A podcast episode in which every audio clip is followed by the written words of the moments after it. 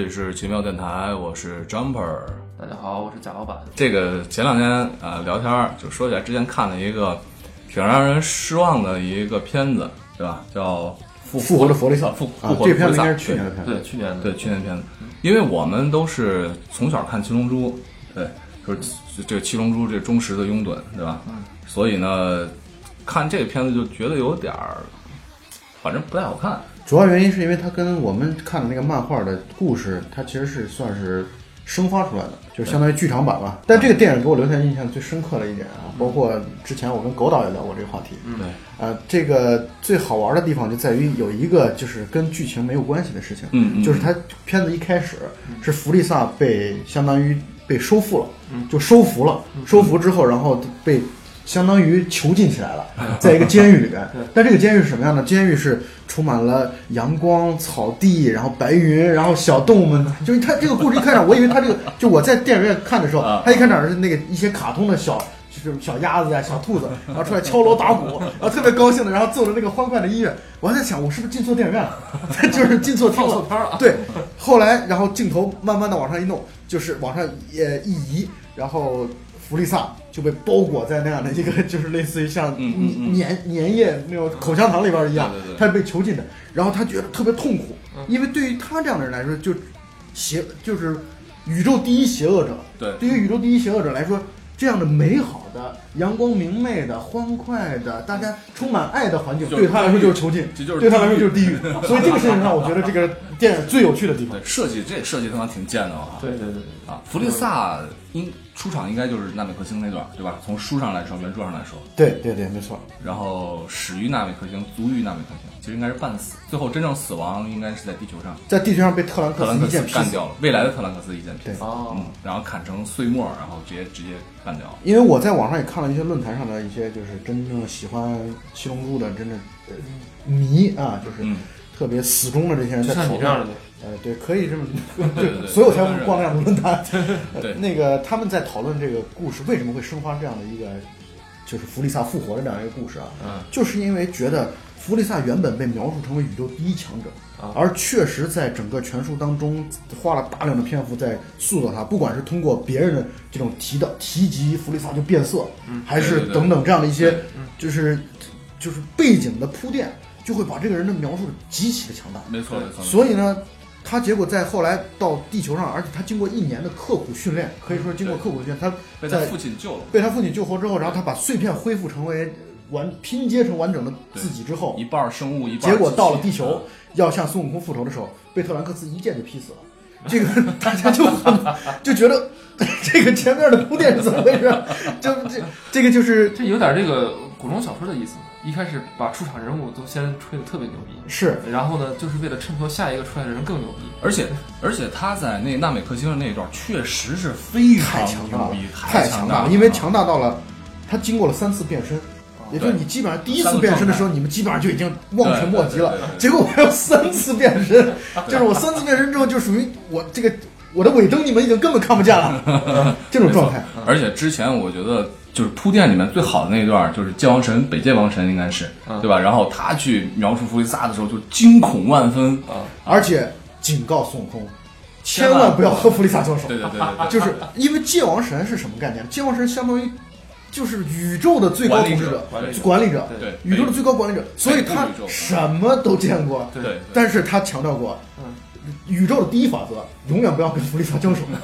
就是宇宙你想要生存，而且因为他认为这个事情不是你单单，他警告孙悟空的时候就明确说了，你想想地球在我眼中根本不算一回事儿，不值一提。不值一提。但是你如果激怒了弗利萨，这是整个我们的宇宙就会遭到毁灭性的打击。对对对对对，结果出来之后强。被特兰克斯一剑劈死，所以导致了出现了可能出现了这样的一个戏对，就是给他被弗利萨被那个特兰克斯劈死这个事情，等于做了一个相当于注脚，就是对我不能让你这么快的死掉，对还要让你再来一次对，再来一次之后，然后他到了地球，召集了他的当年的那些喽啰们。对那你就大概讲一下这个电影讲的是什么，因为我没看过。这个电影其实用一句话来就是就说清楚了，剧场版用一句话就说清楚了，嗯就是这个弗利萨又被复活了。复活之后又来找事儿，又被又被干掉了，就是其实肯定是这个这个这个调是性啊，所以呢他花了大量的时间在描述这个战斗场面，啊，大量的时间，所以呃，这个问题啊，我觉得可能跟我们现在这个年龄啊也有关系。对。以前我们我不知道你们有没有同样的观感啊？以前我们看金庸的小说或者看古龙的小说的时候，只看打斗场面，是现在是只不看打斗场面。对，就是把打斗场面，就到那些打斗场面什么什么这指知道谁赢就行对了，就过。然后我们看的现在看的是情感线，情看的是故事线没，错没错，就是谁和谁这这个争夺？对。所以呢，这个片子在电影院我真的是看的是非常失望，以及但是你有没有记起来？虽然我看的《七龙珠》这个内容不够多啊，看的这个本儿也不够多，但是我觉得小的时候看《七龙珠》最让别人觉得热血的地方就是，呃，他的这个武功不断的进化，就是从这个画面上来讲呢，他聚的这个气功越来球越来越大，冲 冲击波越来越爆裂，从原来一页纸，然后就洞穿两页纸这种，然后你就会感到，就是他这个功夫是逐渐升级的，然后你就希望这这本漫画里边这种互相之间拿气功炮互怼的这个这个情节越多越好。对就特别不喜欢看什么对话对对对对啊，然后情节谁又遇到谁，我操，就赶紧翻翻翻。所以我觉得作者应该喜欢像那个时候的我们，因为这样的是最省事儿的，画画最省事儿对对，对因为抢对白、想故事最难。对你最好希望能够一直打下去，你发一个波，两两页纸过去，另外发一波，两页纸又过去。没错没错没错。这个稿费很容易赚。呃，其实你回过头想一想，弗利萨这个角色是一个挺鲜活的一个角色，对吧？他刚开始出来的时候就是一个高高在上的统治者，然后之后呢，你会看到他的各种卑鄙，或者是他的各种阴谋的这种手段。对到最后的时候，你还能看出来弗利萨的一种骄傲在里面，弗利萨是一代枭雄，我觉得真的是一代枭雄啊，很厉害。所以我在我在打一个手游的时候，手机游戏就是《海岛奇兵》的时候，我的 ID 就叫弗利萨。对，可能还是充满了一种 对于对于强者的一种尊敬向往啊，自己一种尊敬。对，那你不觉得这个名字会带衰吗？比如说自己的还要准备了半天出来就要让别人灭了。因为游戏嘛，对吧？这个是本来就是 共通的。那那最后他有没有留什么尾巴？比如真人没有死透，还是什么彻底就灰飞烟灭了？在我看来，这个这是七龙珠好玩的地方，然后也是有逻辑逻辑 bug 的地方，啊，就是经常会有已经都成粉末状的这种情况，啊，对，但最终还是能活。就是这事儿完全取决于，很多时候取决于读者。对，因为你说粉末这撞这个里面有一个很明显的 bug，就是沙鲁那一段的时候，没错，没错。沙鲁他说他脑子里面有一个肉块，只要这肉块不灭，他就灭不了。但是之前有一个情节，他被冲击波把整个上半身打碎，打碎他是被人造人十六号，对上半身打碎了之后，人造人十六号长出来了。人造人十六号把他打的只剩下腿了，哦，对。对，只剩腿，就是腰以下。对截肢是，对 腰部以腰腰部以上，腰部以上腰腰还留留着呢，腰还留着呢，腿腿没腿没散开。对。哦，对那说明他没说实话，那，但是我是你这个解释挺好，对吧？上面有个肉块，下面有个块，只要都在，肉块在在游移，对 对对，可以。在游移嗯，对。所以啊，刚才又说到了这个沙呃沙鲁，其实七龙珠从一开始到后面，它是一段儿一段儿一段儿一段儿的一些故事拼接起，来因为它的那个它的那啊所谓的卷，对其实也是有这样的一个。能不能这么理解？就是大家喜欢的几个标志人物，沙鲁、贝吉塔、弗利萨，都是某几段的里面的大 boss。是然后这些人如果比如说受欢迎程度比较高，到下一卷这人还会出现，要么就是亦敌亦友，要么就是怎么怎么样，可能可以这么理解。呃，我的理解是，他其实啊，就是，呃不完，全是至少我我所总结的，嗯凡是在这个故事当中，如果是一开始是一个反面人物出现的，嗯但后来没有死透，啊，只要这个人后来没有死透，嗯通常都会转变为正面人物。对对对，这个是当你转变正正当当你转变成正面人物之后，这个人物本身就会获得一部分人的情感转移。对是就是原本这个人就被恨的。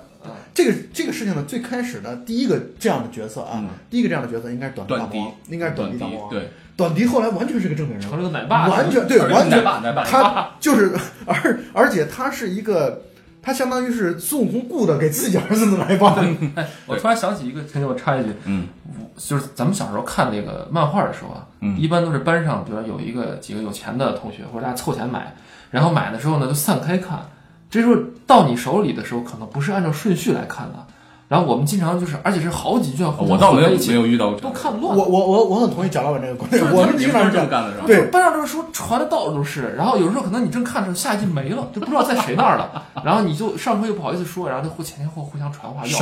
然后呢，我们就当时看书的时候，我看着短笛的时候是看到后面的，啊短笛已经变成好人了。啊啊啊，奇怪是吧？对，然后后来我又补了前面一段，因为当时那一整件一整件买，不是每个家庭都有这个经济能力的对。然后有一个就是经济还还不错的一个同学又买了前面那个，对我们我们总有一些别人家的孩子，对对能够实现。然后然后然后我就哇，这当年简直是一个太宏伟的愿景，对，想要把这个收集如果把它收齐，啊。我操，我觉得家里边应该富甲天下那种。对对，然后然后我当时我就觉得，我就第一就是第一卷还是第一卷，就短笛是终极 BOSS 那一卷的时候，没有，那是第四卷那起码的第四或者第五卷就是前面嗯，我是从短笛好人看了，然后再回过头去看短笛是大魔王就很坏的时候，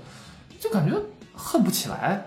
就是觉得。哦对我当时因为心里一直想，他这样做是不是别有深意？是不是帮助谁？是这样的，短笛呢，刚才那个这个老蔡说了，但是短笛不是真正意义上的转变，因为他有一次重生，就是不是重生老短老短老短笛生出来的生出来的，生出来的，他就是他把所有他用自己的经历随随土出来的嘛。对对，他是用对土弹的这种形式所，有的经历，他他说我把所有的精这个精气神这记忆都融合在这个蛋里面，然后对吐出来一个自己的心声，是的所以它是一个新的一个故事当中有这么一个桥段，就是有个嘉林仙人，你们还记得吗？记得，就是种仙豆的。对啊，嘉陵仙人，猫嘉陵仙人他曾经说过这么一句话，他说我总觉得这个新生出来的短笛和过去的短笛有点不太一样。对啊，啊埋了这么一笔，对他说了这么一句话就是因为过去的短笛，就最早的那个短笛大魔王是，他是皮肤褶皱，对完全是一个就是是老者的一个形象。然后那个老者呢，他是属于这鹰钩鼻，完全的邪恶对，就是他的目标很简单，他就是要毁灭一切，是然后证明自己实力极其的强大，他就他就只有这个目标。对对对，结果后来那个短笛还竟然还有一些，比如说在体育比赛的这个公平竞赛精神，就是当他规则。对，当他和这个孙悟空在战斗的时候，如果有旁人来帮忙，嗯，这个就是比如说帮帮孙悟空，他会不允许。对，但是呢，如果自己受伤了，有人来帮自己，比如说给自己先斗，自己也不允许。就他是一个完全强调这样的一个 fair play 的这样的一个对对对一个角色。对对对所以他和那个想要完全只是出于这个邪恶，对对然后这个奸邪这个角度去出发，狡猾对这些东西都不敢和那都不讲种。就是用尽一切手段那种奸邪是不一样的。对，不一样。而且那个老的短笛，就是真正的短笛大魔王，嗯。啊他是神的一个分身，相当于神把自己所有的邪恶速就是驱逐体外，结果这个邪恶就变成了短笛大魔王。听着有点像文人布欧，呃，有一点儿，还还真把自己所有的邪恶逼出去，然后但是不一样的地方但是不一样的地方在于布欧的那种逼啊嗯，不是主观的，是。就他不是自己主观的意愿嗯，他是那种邪气聚集了之后，邪气自己蹦出去，就是跳出去了。对但是这个短笛呢，最早的神仙，他是自己把自己的邪恶逼出去了。哦，对因为他要做一个，他要做神仙，他要掌管地球，他对掌管地球呢，他要一定要做到心灵极极度的纯洁，然后正义，然后这些方面，所以他把所有的邪气都逼出去了。但是这个事情好玩的就在于，后来为了形成一个更加强大的战士，去对抗外外星的这些嗯怪兽也好，或者说嗯更强大的这外星人也好，对，那么短笛的这个神仙版和恶魔版又结合了。哦，然后就变得更加强大。这个说想起挺像这个魔兽这魔兽世界这整个故事的起源，哦，是吗？我还不了解也挺像的，。就是光明黑暗，啊然后怎么黑暗能变成这个光明的人怎么变成黑暗的，互相之间有一些对对对对对，所以你看，这个《七龙珠》就是由这种各个不同的一段一段一段的故事，然后结合起来，中间有一些线索连接，中间有一条主线来贯穿，对对吧？那么中间肯定会有呃喜好可能不同，有些人喜欢这一段，有些人喜欢那一段。那么蔡总，你最喜欢哪段？从大段上来分分几段啊？呃，那个我如果咱们小小结一下的话啊，大致如果不按它卷来说，还是按故事，就是一个大概的故，事。按故事，你比如第一段的故事，我们通常在网上，因为我不是参加那种论坛聊了很多嘛，可以的。就是他们一般来讲分段是这样分的：第一段是叫孙悟空小时候，就是所有只要是孙悟空小时候的那些，就是懵懵懂懂的，还长尾巴的时候？对对对对尾巴的对这段时间，就是基本上还没有怎么参加过天下第一比武大会的那个之前，对。就是完全在山里边就是个野孩子的那种状态，嗯。包括遇到了乐平，遇到了布尔玛，对，遇遇到了这个就是其他的这些，包括龟仙人、牛魔王等等，包括他的老婆的小时候琪琪，这个状态是第一阶段，就是孙悟空的小时候。第二阶段呢，就是黑绸军哦啊对，他面对黑头军，黑头军来去抢龙珠的这一段。对，第三段呢就是天下第一比武大会了。没错，天下第一比武大会之后，就到了短笛大魔王。对短笛大魔王完了之后，就相当于是这个贝吉塔和弗利萨。对，贝吉塔、弗利萨完了，沙鲁，沙鲁完了波，基本上就大段的大段的大段划分，大段是这样哦啊。嗯但是呢，我在网上也看了他们的这个评价，就是就是相当于书迷或者漫画迷，大家来去评评选你最喜欢的段落桥段，评出了前三名啊，前三名分别是天下第一第一比武大会对，这是就是我们小时候第二十二届天下第一比呃，武大这会，第二十二、二十三等等等等这样的一些比赛的这个东西啊，这是一部分，这是第一部分。第二部分就是那个贝吉塔和弗利萨，也就是纳美克星啊等等一系列的这个，包括在地球上的这一段。第三段呢就是沙鲁的那段，沙鲁那个这三段可能是就是投票相对来说投票比例占的比较高的，靠前的对对对对啊三段。那你最喜欢哪一段？我个人从我个人的角度来说，我最喜欢的是最精彩的一段，就我个人看来最精彩的一段，就是弗利萨和贝吉塔的这段。哦，啊，所以这也就是为什么弗利萨实在给我留下的这个印象实在太深刻了。哦没错，因为那一段的话，它前面的铺陈，呃，也给了一个契机，让孙悟空和短笛来携手，对吧？对然后对抗这个呃这个赛亚人，赛亚人的入侵。完了之后呢，又因为要呃这这个找寻龙珠，对然后去了纳美克星，对以为纳美克星上面没有什么危险，所以就派了几个小子去了，小林，然后还有那个他儿子，对吧？孙悟饭，孙悟饭还有波尔玛马，，包括布尔玛那个时候 完全是带着旅游星际哎旅游这种的意心态去思去的，对，没错没错。结果碰到了弗利萨大军，然后弗利萨手下有几个特别有意思的人，那所以那段很精彩。对，我是更喜欢，但是我看的不多啊，嗯，嗯，或者也是跳着看的，时间长了也忘了。但是我更喜欢第一天下第一比武大会，就就是第一个展第一次展现比武大会，那是哪一届？那是第二十一还是二十二不记得了，大概是二十一，对啊反正就是最后的结果是那个就是在龟先生把月亮打掉的那对，次。就是在他们在这个比武的过程中会出现各种人，就是饺子是吧？对饺子是后面那次，对，天津饭。饺子和天津饭已经是后面那个。后面那次那那你说的第一次的话，应该是你说第一次应该是就是小的时候呃，小的，真的是小的时候，对就是他的师傅龟仙人，对呃，龟仙人他当时画了个名字叫成龙，对对对对，叫成龙，成龙，在当时那个城是那个就是方城的城，对，戴了假发，对他戴了假发，然后他的目的是因为他的两个徒弟，孙悟空、小悟空，那时候还叫小悟空，小悟空和小林参加了，对，还他还有乐平，他的三个徒弟参加了这样，他是为了让他们不要太骄傲，让他们认识到人外有人，天外有天。对。结果去参加了，结果没有想到这个小悟空的实力远超自己的预料，就是他真的是费尽了九牛二虎之力，包括还有一些作弊那种的情况，然后才把他 才把他给收服了。对，嗯，然后后面那一次就是龟仙人败于天津饭，还有个是不是叫什么贺仙人？贺仙人，贺仙人，哦。贺仙人特别搞。贺仙人是龟仙人的师师弟，哦。他是天津饭的师傅，天津饭和饺子的非常坏的一个尖角，他也是他也是邪邪恶邪恶的一个角色。啊！没有发现哦我突然想到另外一个邪恶角色陶白白，你记得吗？陶白白是陶白白是贺先生的表弟，呃，亲弟弟还是表弟？弟大概反正就说就弟弟弟啊，啊是他的弟弟，还是杀手。天下第一杀手，第一杀手啊，天下第一杀手。哎，你会发现这个贺先生长得特别像老港片里边那个时间，哎，对，挺像，是裘千仞吧？对对对对，呃裘千仞呃对对那个是就是老的射雕里边那个那个八三版的射雕里面，裘千仞和裘千丈，对，对，裘千丈。然后在那个呃黄飞鸿最老的黄关德兴那个黄飞鸿里边演那个黄飞鸿的反派叫什么名字我忘了，就是他那种传统的那种香港的奸角，就是长得淫邪，然后那个表现特别的城市化，然后就是 特别有脸脸谱的感觉啊。脸脸谱就是我们一提到邪恶，就是那个贺先生的样子一看，这玩意儿对对对肯定是一个反派角色。所以老蔡是最喜欢纳美克星那一段，对吧？纳美克星那段，就是有点像我们都看过韦小宝《鹿鼎记嗯，》，就是大家抢夺四十二章经对，多线叙事。我曾经我曾经数过，大概在纳美克星出现过的抢夺龙珠的人啊，如果没记错的话，大概出现了七波到八波人。不是我说啊，你还真他妈挺闲的，因为这个真的是翻来覆去看了，每一年都都在重温。要重温一遍。对对对那你说他们抢龙珠过程中，就是我我是觉得这个东西拍到后面，而不是拍到后面，画呃漫画到后期的时候，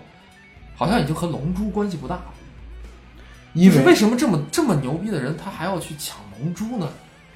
所以呢，到最后啊，龙珠更像是一种象征对对啊，龙珠代表了一种就是龙珠在，希望就在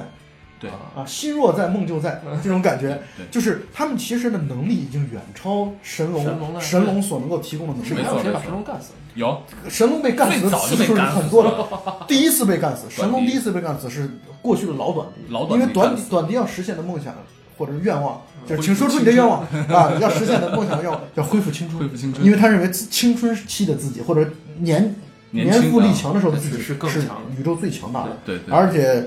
他呃复把自己这个就是复活了之后，就是或者说变年轻了之后，嗯第一时间就口吐烈焰，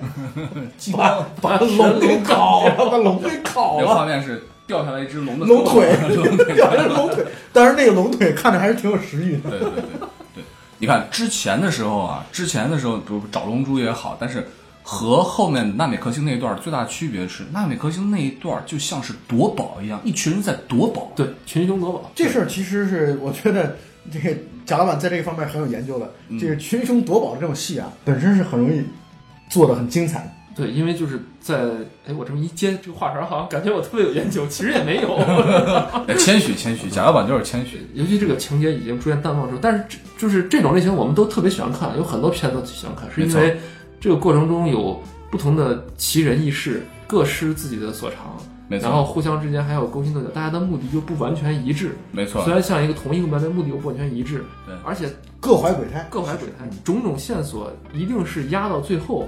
然后才有一个交汇，有一错个冲撞，没错就就会让你觉得，我靠，既有代入感，同时又像在看一场这种特别盛大的秀的那种。它的这个节奏感啊、嗯是非常刺激的，对，而且这个节奏感呢是非常抓人的。对对，这个在《七龙珠》当中，我印象为什么非常深刻呢？就是因为龙珠它相当于它有它的特定的要求，这个特定的要求呢，就属于七颗龙珠凑在一起才才能够发挥作用。没错，所以呢，七八波人一起去纷纷上去蜂拥而至的去抢，就会导致的情况就是你抢了这个，我抢了那个，对，就是我们大家都没有实现这个目标，对就好像倚天屠龙记一样。对你你你拿了倚天剑，拿了单拿倚天剑，单拿了屠龙刀没有用。你拿了倚天剑，拿了屠龙刀之后，你还是没有用，因为你不知道用。不知道，就好像这个龙珠也是这样。纳美克星这个龙珠，纳美克星龙珠还要用纳美克星语来去召唤神龙。对不像在地球上你凑满了之后就说神龙快出现吧，实现我的愿望吧就行了它还需要用纳美克星语。没错没错。然后同时呢，弗利萨由于忌惮宇宙出现更强者，或者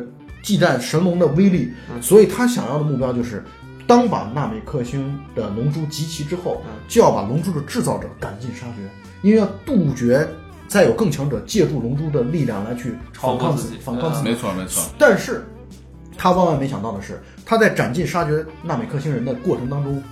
实际上就相当于我们进了一个密室，你把管门的那个人弄死了，你不知道出去的密码。对，没错。而且在这个里面，你抢到六颗龙珠没有用，谁笑到最后还不一定呢。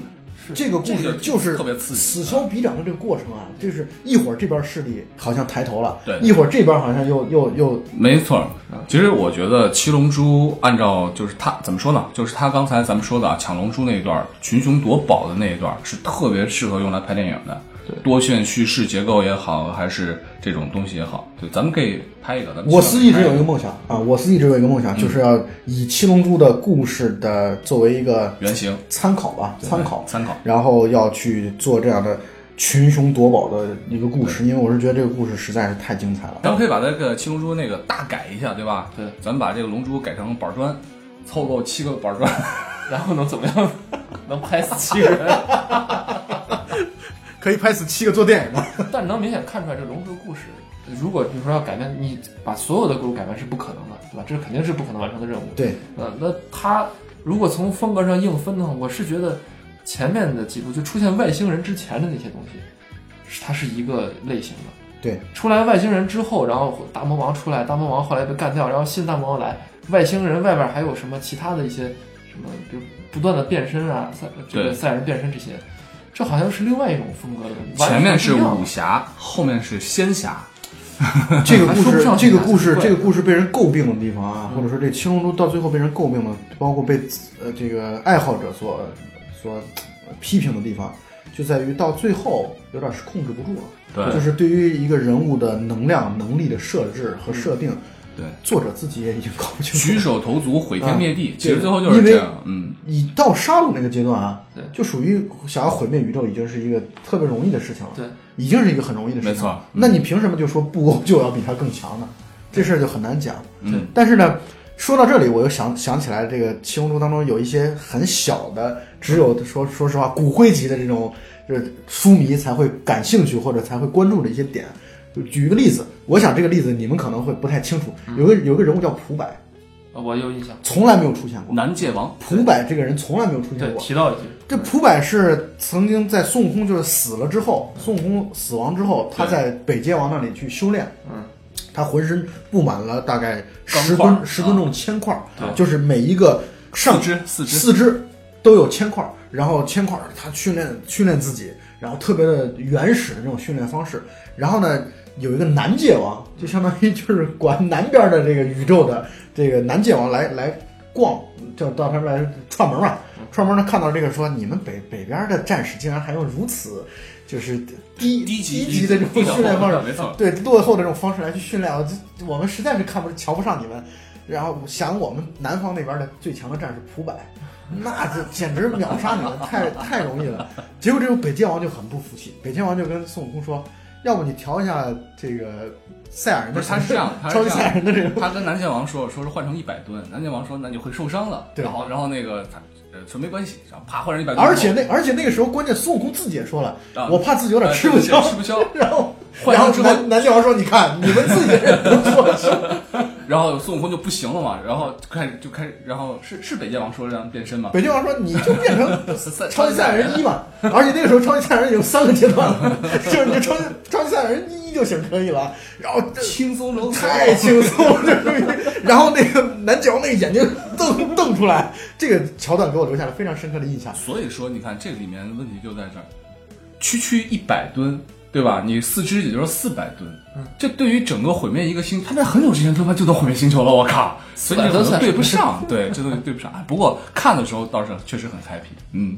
哎，还有我突然想到一个，我觉得在这个里面有一个神来之笔，就是特兰克斯的出现。特兰克斯是因为波尔玛和那个那个那个贝吉塔的结合，对，才生出来的特兰克斯。一开始像私生子一样，对对对对对，我觉得这个东西是。呃，《七龙珠》里面为数不多的一个非常有趣的一个情感线。我去年在一个微信公众号上看了一篇文章，嗯，标题就是“为什么波尔玛没有爱上孙悟空”，或者说大概的意思就是波尔玛和孙悟空没有没有结婚，是为什么？就专门那个篇文章写的非常，大家如果有兴趣的话，你们可以去搜索一下这篇文章的这个水准，真的是 骨灰级，这骨灰级，我觉得比骨灰级还要在考古级的这种，这个太可怕了。这个写的，而且讲的我感觉很有道理。就是为什么布尔玛和孙悟空没有在一起？为什么呢？呃，我们现在其实从如果啊，你们现在大家再去重看《七龙珠》的话，我想对于这样的一种，就是他们俩为什么没在一起，会多一分理解。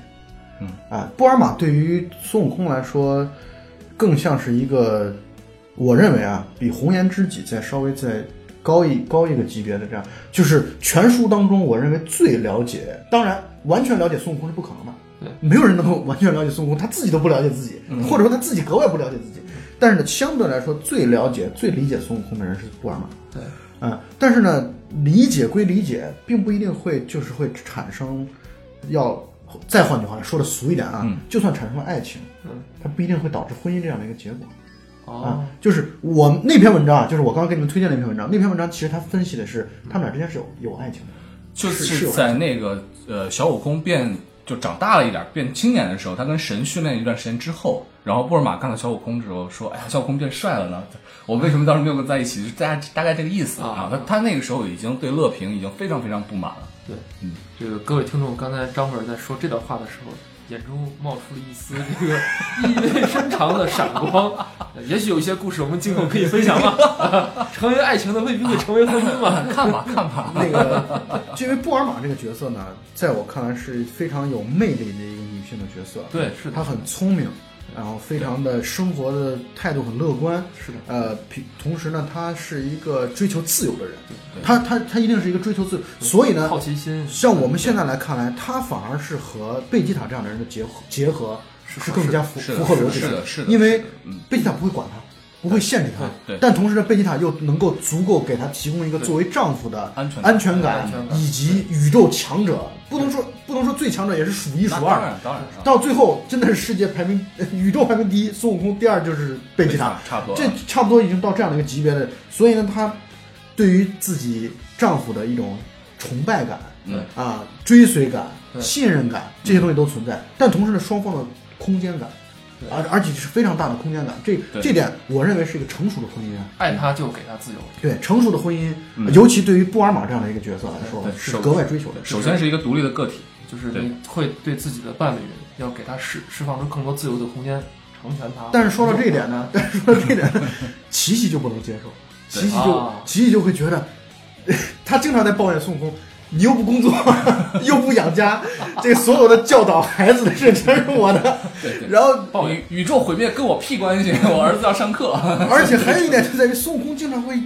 一离开五年就不见了，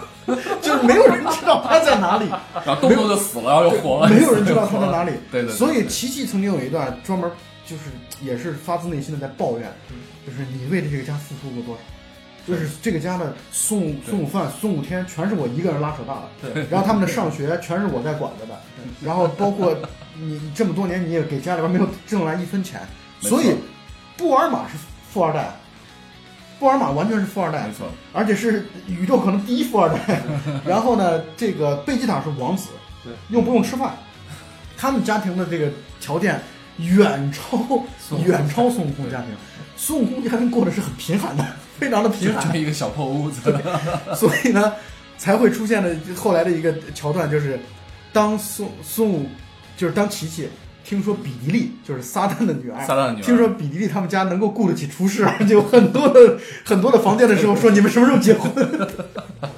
哎，那段平和的生活我还挺喜欢看的，我觉得特别搞笑啊。刚才老蔡在说起这个琪琪向孙悟空抱怨家庭的这个生活，你到底为这个家尽了多少心的时候。眼中也闪现出这种意味深长的闪光，这是我们下下一期，下下一期，对对对，已经电上去了。哎，刚才说到了贝吉塔，宇宙第二强者，就贝吉塔这个角色，当他就是白化了之后啊，变成了大家的朋友之后，人气非常高的，非常高。嗯，我我就挺喜欢贝吉塔，甚至贝吉塔在某种意义上讲，在呃，如果串起这些漫画的话啊，对，有点流川枫的意思，呃啊，有一点流川枫，有一点，所以呢，就是冷酷。对，但是呢，不是完全冷酷。对，就他会在某些时候流露一点温情的东西。这个时候流露是更让人感到更有价值。在我看来，这是一种斯德哥尔摩综合症。就 就是你平时被他虐惯了，没错。但是你说说，就是咱们这样想起来啊，就是假设有两个 T 恤，当然 T 恤网上很多，背后是一个画着孙悟空，一个画贝吉塔。我觉得，如果是让我来买，我更希望去买一个贝吉塔的这样的，因为他会给别人的感觉就是你是挺酷的。或者说挺，我觉得都挺傻逼的。哎，有这种我觉得挺好的嘛，买着玩嘛，对吧？是是，呃，但换句话说，比如说啊，那你这么说的话，如果说让你成为里面的一个角色，你愿意成为贝吉塔吗？嗯，可能会愿意，但是我可能没有贝吉塔那么狠。当然，我们不一定只限于他的选择。我说你，咱们这么说，包括七龙珠里面其所有角色的选择，对吧？我感觉，我感觉贾老板更像是当了奶爸版的那个短笛大魔王。其实从人物上来讲，我挺喜欢那个就用剑的那个，那叫什么来着？特伦克斯？不是不是不是，最早期最早期，孙悟空小的时候遇到了一个拿剑的尼次郎兵卫。对对对对对，我那个角色特别可爱。行，这个角色就可以了。你你来演尼次郎。尼次郎兵卫的尼次郎兵卫是完全在故事当中啊，因为他早期是有很多喜剧幽默的这样的成分在的。迷次郎兵卫这个角色呢？他很像是港片当中的那种洪金宝，哎，洪金宝，对 A 计划里的洪金宝的那种角色，没错，没错，就是贪吃，对啊，然后有人性当中的人性当中的小邪恶、小毛病，这个人身上有很多的短板，但是非常招人喜欢，没错。我看电影看书也特别喜欢这种调味品式的这种人物。你你都是像孙悟空那样的感觉，就太正了，太正，太正了，就是挺没意思的。所以我大胆猜测一下，包括我也确实看了这个论坛当中，也有一些女性的书迷在讲的时候，他们在选择的人物的时候，他们不会选择孙悟空。对。啊，包括不管是他们自己代入也好，还是做朋友，还是做老公也好，对，等等，他们不会选择孙悟空，他们会觉得孙悟空这个人物太高大上了，太过于的完美了。对对，所以呢，他们会更喜欢贝吉塔，因为会觉得贝吉塔很迷人。就贝吉塔这个人，当一个一个人不怎么说话的时候，很冷酷的时候，他本身是很有味道、很迷人的。尤其这个人又是很强的一个人。嗯，那让你选择呢？你会选择愿意？我肯定选择孙悟空啊！我为什么选择孙悟空？要不然总总得带着团队，我们要对。so 高，出评鼓掌，给出评。那你应该选择这个领导的话，应该是北界王。北京王其实是一个完全是看客。哎，我觉得七龙珠这个。应该算是一个少年漫画的一个经典中的一个经典了，童年不可分割的一部分记忆。对啊，而且有的时候我们的一些行为模式，小的时候的行为模式，嗯，很多时候是从漫画里学来的，他们对我们影响也很大，甚至在我们长大之后，可能都会有这种影子。比如说英雄主义，对有的时候关键时候英雄主义，或者是我们都很希望，不管是在职场也好，或者在什么也好，希望呃有那种所谓的战变，就是我希望跟你决一死战，拉开阵势，我们就要我就拼这一把，我就一定要怎么怎么样。嗯，对，但其实可能你你呃接触社会很很长时间之后，你会发现有很多情况下不会像悟空或者像这种人所处的环境给你这样一个战斗的场合，你甚至没有机会战斗，就跟武道大会底下那些各种小动物在台下看一样，嗯嗯我们更多的人是这种角色，而不是呃站在台上去，哪怕去输，你都没有机会让你去输。这时候可能我们看，嗯、更多的看这个七龙珠的时候，就会有这种心理的投射，就是小的时候我我仍然是那么的单纯，能能能对，寄希望于我不断的训练，身上绑铅块，不断的训练，就能够争赢得这一次战斗的契机和机会。而这种机会在成年以后好像很少。我小的时候就特别希望有一个那个大龟壳，然后背着像他们一样的训练，然后也变得牛逼。所以我劝各位一句：每年重温一遍《七龙珠》啊，你会找到自己内心的那股劲儿。啊我们也许就是在底台下观的观众的一位，但是我是觉得内心的那种劲儿，这种这股火焰，最好还是不要让它灭了。没错，老蔡，你把所有的七龙珠漫画都收齐了吗？我应该收了好几个版本啊，我应该收了好哇塞，几个版富甲天下呀！本。对，现在这个阶段再去收很多的版本，难难道你不应该贡献到我司吗我司不是有一套吗？好吧，？OK，好，那我们今天就聊到这儿，非常感谢大家，感谢老蔡，好，谢谢大家，这里是奇妙电台，感谢大家，好，再见再。见。再见。